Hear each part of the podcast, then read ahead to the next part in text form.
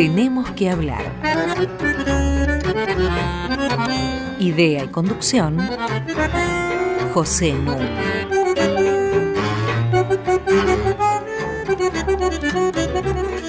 Muy buenas noches. Hoy tenemos que hablar de un tema apasionante. Quiso la casualidad que en nuestro programa anterior, dedicado a la cultura y al cambio cultural, con Carlos Altamirano eligiéramos de ejemplos de cambio cultural las maneras de mesa y las dietas.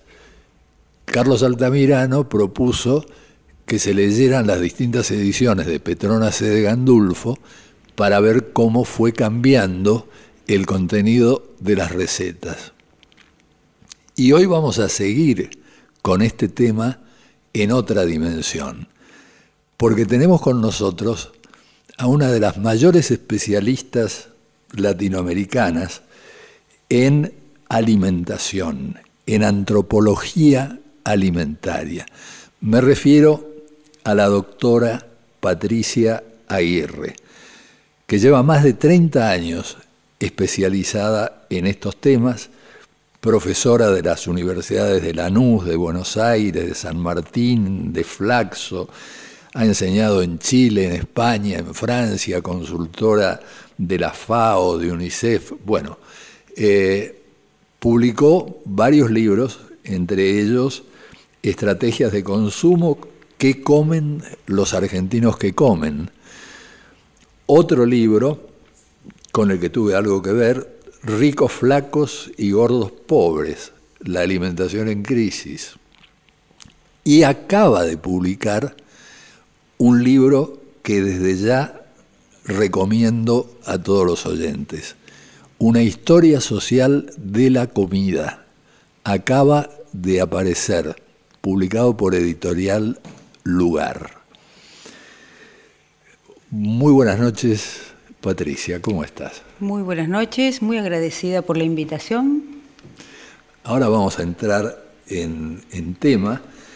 Patricia sostiene con una erudición y un conocimiento enciclopédico envidiables que la comida modela la vida y es producto y productora de relaciones sociales y entonces propone leer desde la antropología alimentaria algunos procesos sociales centralísimos, desde la organización política hasta el modo en que crecemos, en que nos enfermamos y en que nos morimos.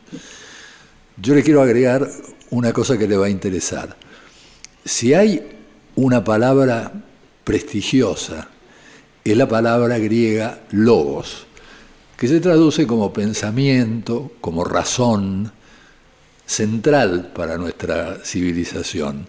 El origen etimológico más consensuado de la palabra logos es legumbres, porque las legumbres son aquello que se recoge y se ordena siguiendo determinados criterios. O sea que hasta en el centro del pensamiento tenemos esta relación sobre la que vos pones el acento. El gusto como creación social. El libro está organizado, y ya le doy la palabra a Patricia, en torno a lo que ella considera las tres grandes transiciones alimentarias. Y lo que le quiero preguntar es que nos explique qué son los alimentos trazadores, porque la primera transición tuvo por alimento trazador a la carne, la segunda a los granos y la tercera al azúcar.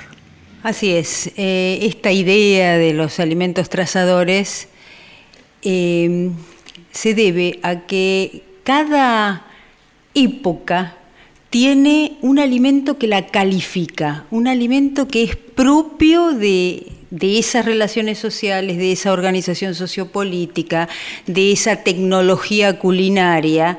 Época que puede durar siglos. Ah, sí, eh, épocas que puede durar millones de años. La primera transición duró millones de años, pero está caracterizada por el consumo de carne. La ruptura con la época anterior la da que el omnivorismo, donde el, cuerpo de los homininos que nos precedieron puede empezar a metabolizar carne, puede empezar a metabolizar las proteínas y los ácidos grasos de la carne.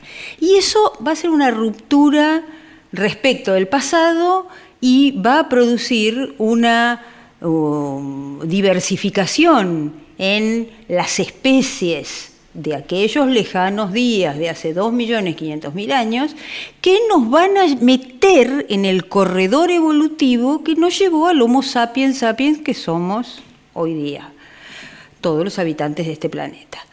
Eh, entonces, ese alimento que yo tomo como trazador es la carne porque dispara una serie de procesos sociales, metabólicos, eh, comunicacionales, de tanta envergadura que cambian totalmente la vida.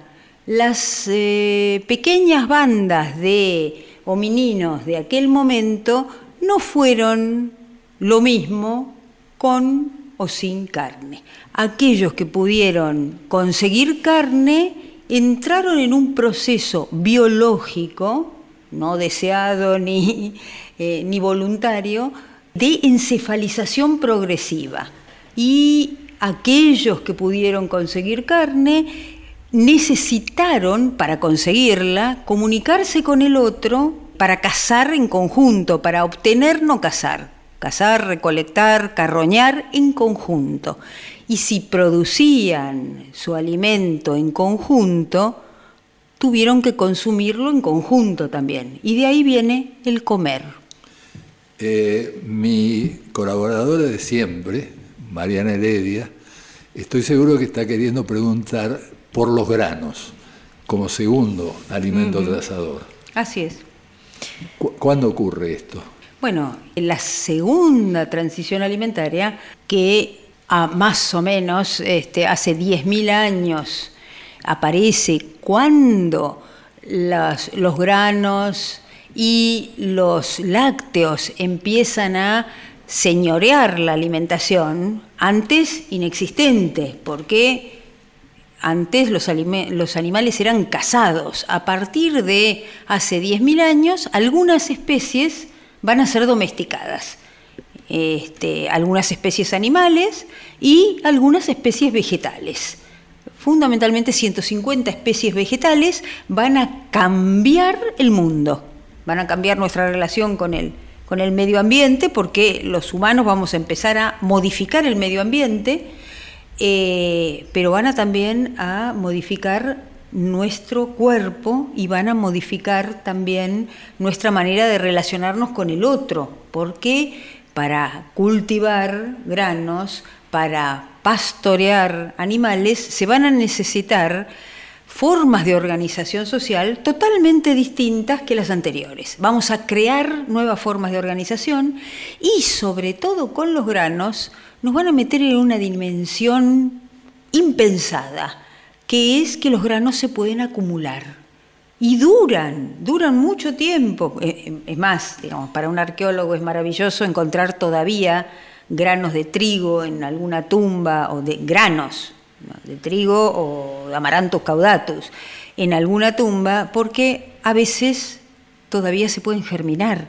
Y entonces podemos conocer variedades donde estaba en proceso la domesticación y las características que tenían. Yo tuve una experiencia muy hermosa en este, el Instituto de Colombia, de Cali, Instituto de Economía Agroalimentaria, porque ellos hacían transgénicos, dependía del gobierno colombiano y de la universidad, tomando los granos arcaicos de frijoles y poniéndole algunas características que se habían perdido durante la domesticación del frijol.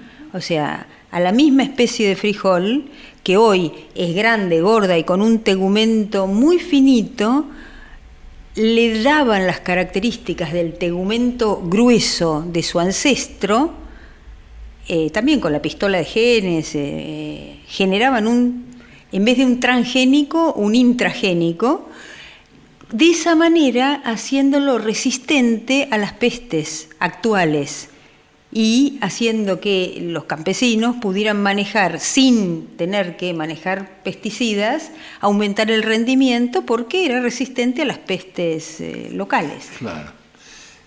La tercera y la tercera transición claro, alimentaria. La tercera transición es la actual, eh, que yo digo que empezó con el colonialismo en realidad en el siglo XVI, XVII, y fue la revolución del azúcar. El alimento trazador es el azúcar. ¿Por qué? Porque el azúcar era carísimo en Europa. Entonces, esas sociedades, cuando tomaron colonias en África, en, el sudeste asiático, en América, en las zonas tropicales, lo que dijeron es, bueno, ¿qué vamos a cultivar en estos lugares? A ver, ¿cuáles son los alimentos más caros que no tenemos ninguna duda acerca de que van a dejar una ganancia extraordinaria? El azúcar. El azúcar era carísimo. Entonces empezaron a cultivar en el Caribe, en el sudeste asiático, en África, en, Europa, extendiendo el lugar de, una caña que es típica de Nueva Guinea, es nativa de Nueva Guinea, y eh, saturando Europa de azúcar. No avances, hasta ahí. Este, vamos a hacer ahora nuestra primera pausa musical, que va a ser dulce. Ah. Eh, en realidad, las pausas musicales de hoy van a estar dedicadas al recuerdo de un eximio pianista canadiense de cuya desaparición se cumplen 10 años. Se llama Oscar Peterson.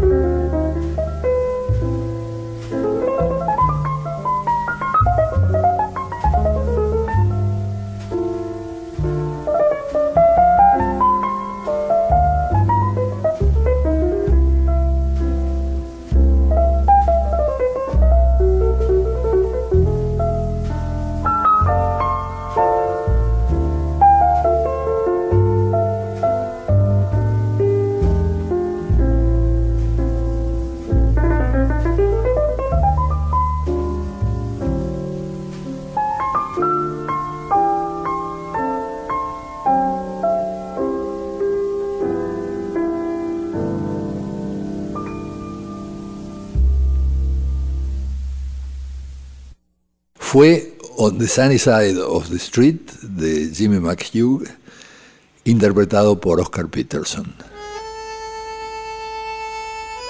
Hasta las 21. Tenemos que hablar. Con José Nuno.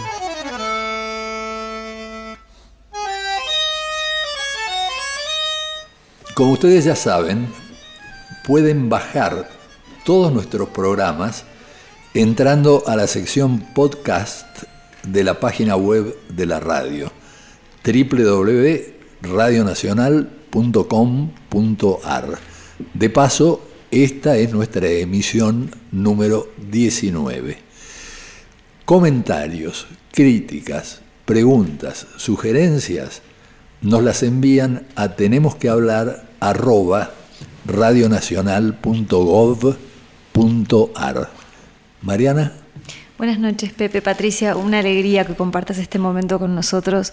Uno no puede ser más enfático recomendándole a los oyentes que, que compren y saboreen tu nuevo libro, que es realmente una historia sorprendente sobre la comida a lo largo del tiempo Em, y en los primeros capítulos, cuando se reconstruye eh, esta primera transición eh, alimentaria, queda muy en evidencia tu conocimiento como antropóloga y ese trabajo detectivesco que ha hecho eh, la antropología para poder comprender cómo se alimentaban y cómo vivían estos hombres la gran significación que tuvo el paso del vegetarianismo a eh, una dieta más diversa, omnívora, donde este, se incluía la carne.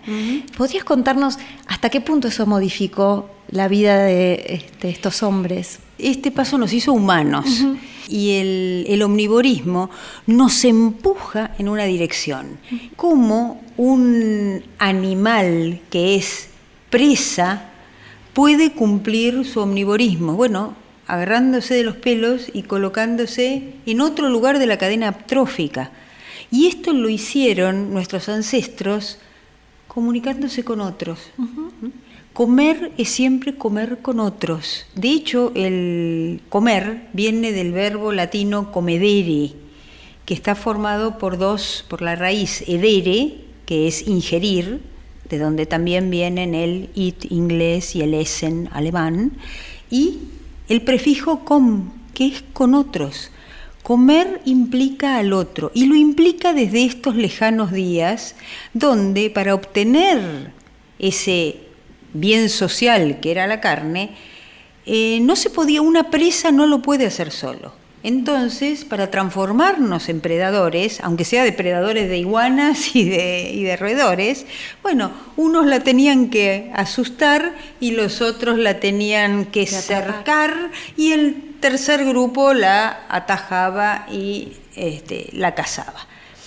Eh, este tipo de actividad conjunta modeló nuestros cerebros disparó, entre otras cosas, el proceso de encefalización.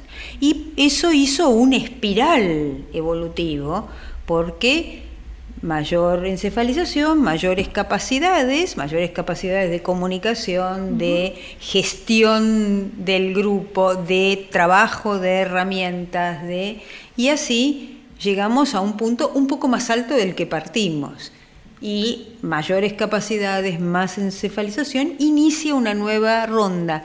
Sí, es muy interesante porque uno tiene la imagen de esos eh, primeros seres humanos como más bien debiluchos y la imagen que vos transmitís es de corredores musculosos con una alimentación diversa que habían logrado adaptarse a través de las herramientas, el descubrimiento del fuego, ¿no? a ese medio hostil y en gran medida se habían transformado incluso biológicamente por esos nuevos alimentos que ingerían, ¿no? Comentás el achicamiento del, intestino, em, el agrandamiento de la masa cerebral, es realmente como muy apasionante. Y el siguiente paso es cuando descubren los granos y domestican las plantas y los animales. Pero primero hay un paso intermedio que es esa predigestión increíble que hace el fuego. es la cocción. Es la cocción. Hay un biólogo, biólogo, no es un antropólogo, un biólogo que dice cocinar hizo al hombre.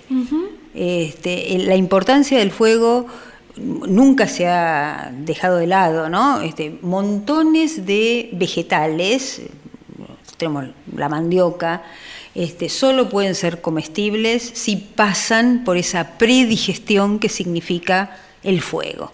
Si el calor destruye algunos tóxicos en los tubérculos, en la papa, en la mandioca, y los hace comestibles. En las legumbres, el fuego las hace comestibles. Y esto diversifica enormemente eh, el patrón alimentario. Y yo creo que hay bastantes evidencias arqueológicas como para afirmar que los cazadores recolectores de antaño, que tenían todo el medio a su disposición, todo el medio ambiente a su disposición, fueron los que tuvieron las eh, dietas más diversas y más nutricionalmente adecuadas. Cuando vos encontrás que la altura promedio era de los varones un metro noventa, dos metros, y de las mujeres un metro ochenta, vos decís, esta gente se tenía que alimentar bien, no hubieran logrado esta altura si no hubieran tenido a su disposición eh, proteína, eh, alimentos densos, alimentos con, este, ricos en eh, micronutrientes, vitaminas, elementos protectores, lo que un nutricionista hoy calificaría de una buena alimentación, una alimentación completa. Lo que vemos es que después, después del cambio climático de hace 10.000, 13.000 años, cuando se derriten los glaciares, cuando se extingue la megafauna, cuando los bosques suplantan a las llanuras, cuando estos grupos que habían pasado de ser un puñadito de monitos evolucionados a ser bandas hechas y derechas con una tecnología de caza-recolección de lo más fina y admirable. Y hace 10.000 años, con el cambio climático, se ven empujados a cambiar su vida, lo cual nos lleva a una reflexión. Si a ellos 5 grados de aumento de la temperatura los llevó a la extinción, digamos, de gran parte de las culturas de caza y recolección. Eh, nosotros deberíamos empezar a poner las barbas en remojo y pensar qué nos pasaría hoy a nosotros con una cultura industrial de apenas 150, 200 años ante un cambio climático. Creo que no nos va a ir nada bien. A ellos no les fue nada bien, porque al buscar otras fuentes alimentarias, y las encontraron y fueron sumamente exitosos con el primer programa de conservación a escala planetaria que se hizo, no voluntariamente, pero se hizo, que fue la domesticación, realmente lograron superar la crisis alimentaria, pero su vida cambió. Para reflexionar sobre esto, Oscar Peterson va a servirnos de fondo.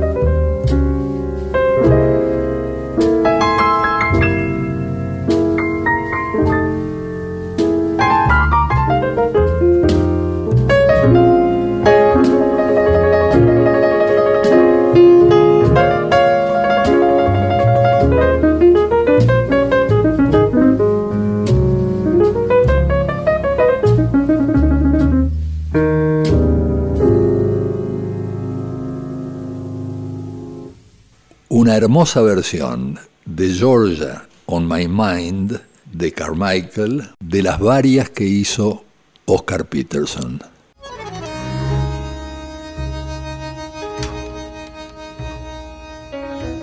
Seguimos en Tenemos que hablar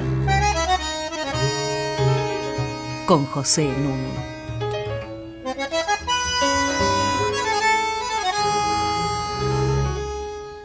Estamos conversando Mariana Heredia y yo con nuestra invitada especial Patricia Aguirre, que acaba de sacar un libro fascinante que se titula Una historia social de la comida.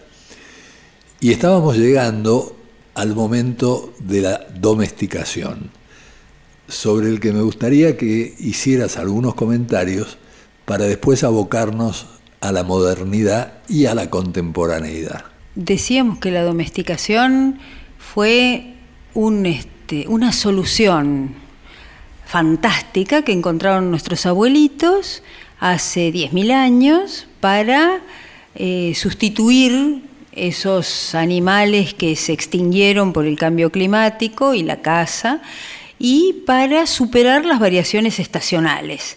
Y acá hacen un esfuerzo increíble que denota sus conocimientos, que es introducir una reproducción digitada. A partir de las especies nativas empezaron a seleccionar la reproducción de granos y de animales en busca de mejorarlos de acuerdo a lo que ellos pensaban que era mejor para comer. Entonces seleccionaron los granos, las legumbres, este, por su tamaño. Cuanto más grande, más rendimiento. Con el mismo esfuerzo, un grano más grande me da más albúmina, más vitaminas, más proteínas. Eh, los animales, por lo que no había, por su grasa y por su mansedumbre, qué animales eran más fáciles de manejar y además qué animales eran más grasosos, porque la grasa es una manera fantástica de obtener energía este, eh, fácil. Entonces, esa selección nos llevó a los chanchos, las vacas, las ovejas que este, conocemos hoy día y a los, la, mayor parte de los alimentos actuales. Eh, muy pocos alimentos se domesticaron más allá del 5000, eh, digamos, posteriores al 5000 antes de ahora. Las nueces de pecan, algunos berries, ¿no? Eh, pese al gran esfuerzo que pusieron los colonizadores europeos en diferentes continentes, ellos tomaron lo que ya estaba domesticado y no agregaron nuevas especies al acervo de la comida mundial. Bueno, con los cereales tuvimos un cambio absoluto en la manera de vida. Eh, hubo que sedentarizarse y hubo que este, acumular. Los cereales se cosechan una vez al año y hay que guardarlos. Y esa acumulación nos abrió a nuevas formas de organización social.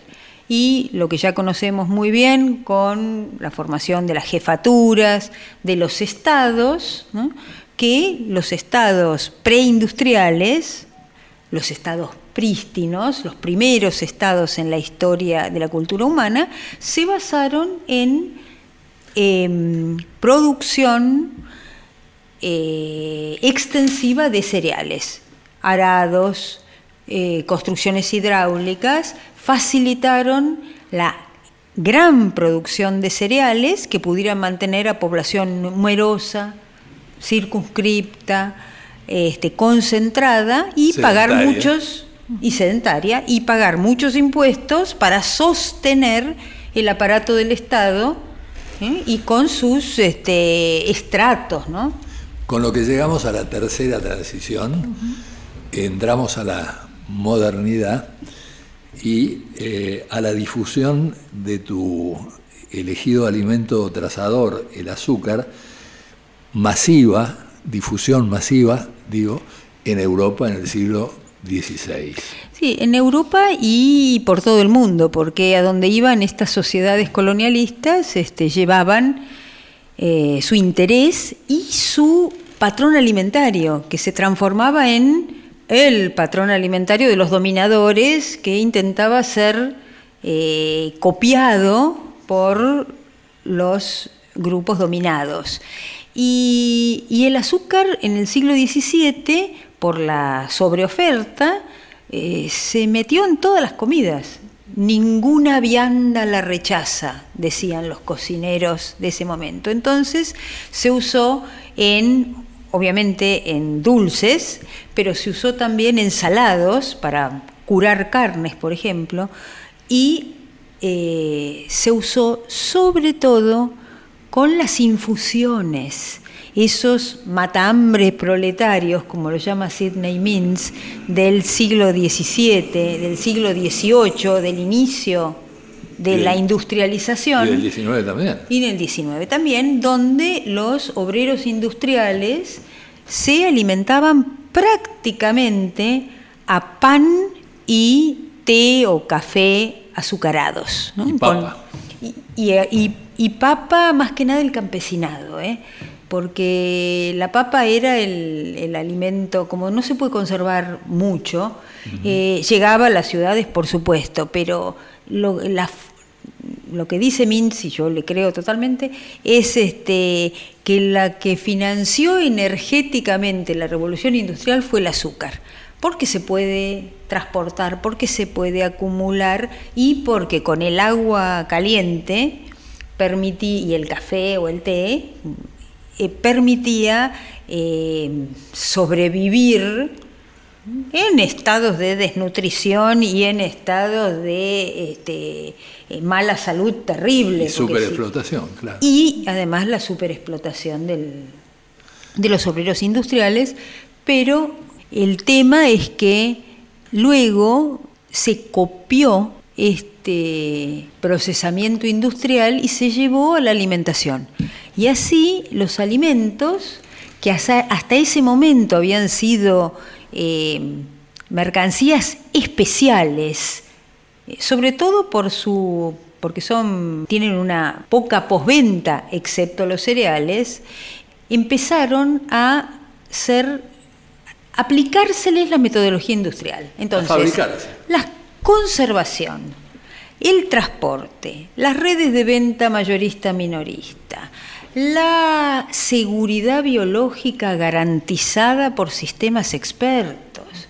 Esto fue revolucionario en su momento.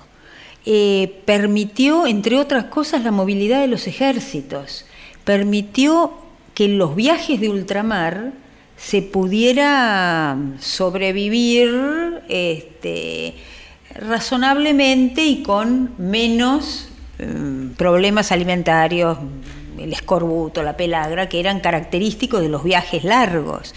Entonces, eh, verdaderamente la industrialización de los alimentos es, un, punto eh, de no retorno. La, producción industrial de alimentos permitió llevar alimentos donde no existían o en épocas de crisis y eh, ese patrón alimentario nacido de las sociedades metropolitanas extenderse a todo el planeta. Hoy en todo el planeta vas a encontrar caldos deshidratados, gaseosas, pescado enlatado, vegetales enlatados. Es decir, la secuencia cocina, después fábrica y en la tercera instancia, de la que hablaremos en el próximo bloque, laboratorios. Laboratorios. El libro contiene datos realmente muy impactantes, tal como el hecho de que Francia, después de la Revolución de 1789, después de libertad, igualdad, fraternidad y la abolición de la esclavitud, restableciese la esclavitud por las ganancias fabulosas que le aportaban las plantaciones, la restableciese en las plantaciones. Oscar Peterson, despedida.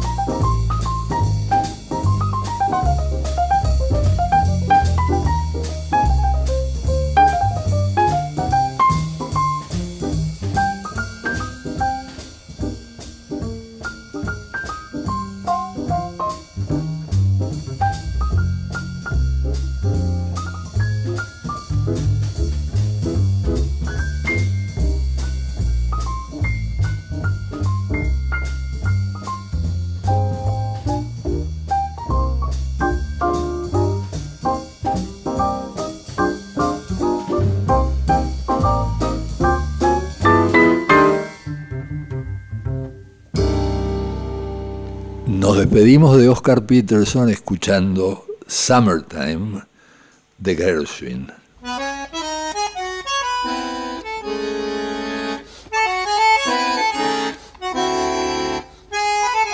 Seguimos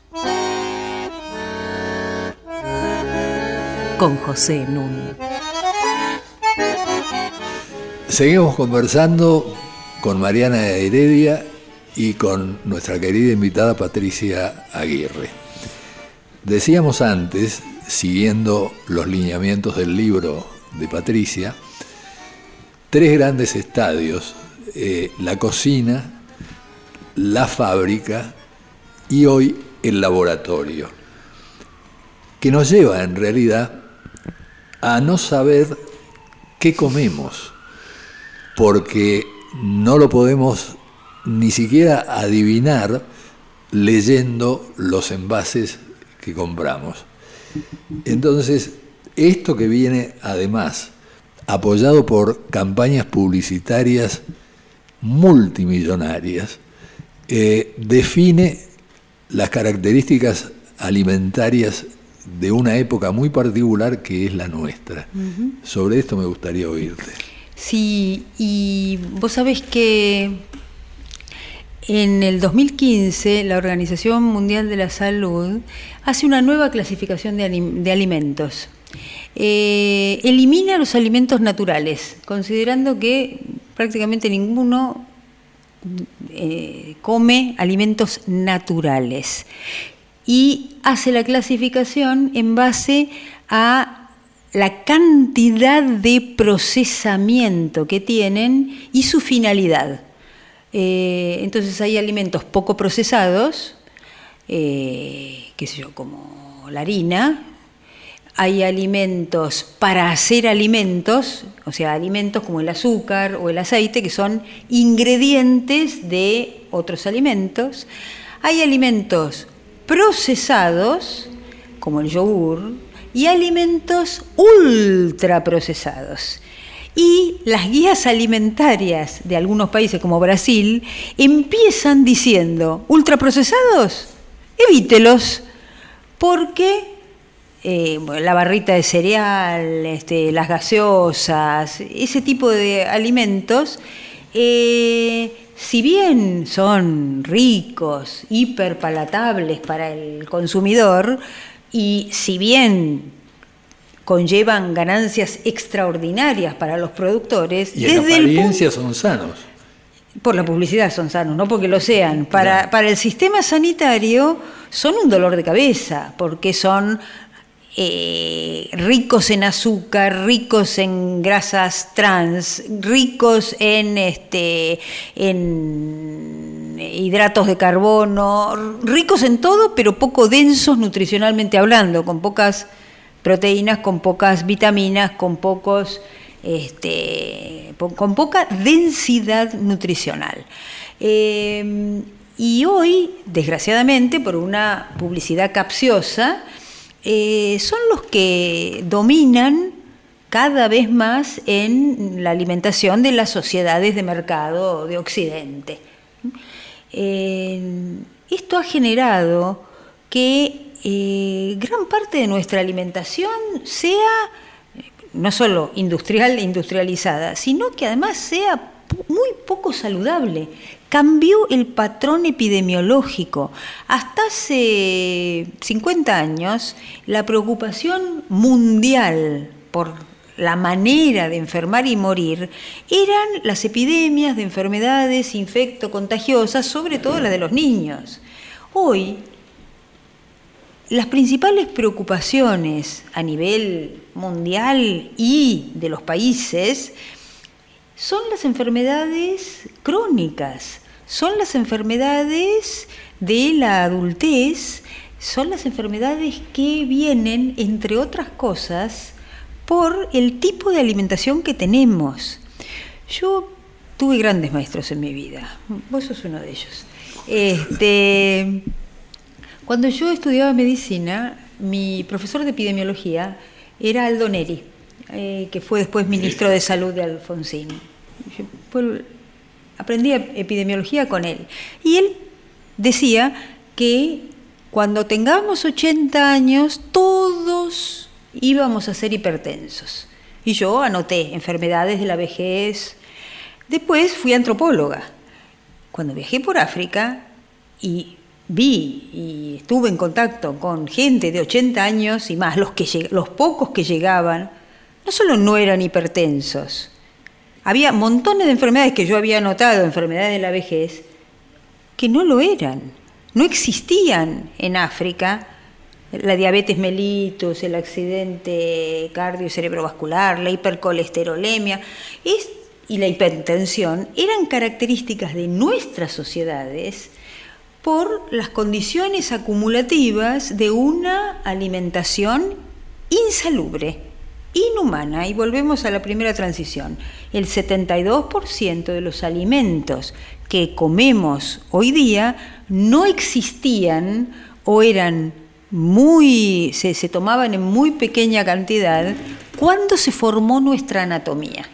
Nosotros tenemos, creo yo, un gran trabajo de aquí en adelante en legislar, normatizar, en hacer una verdadera política alimentaria humana.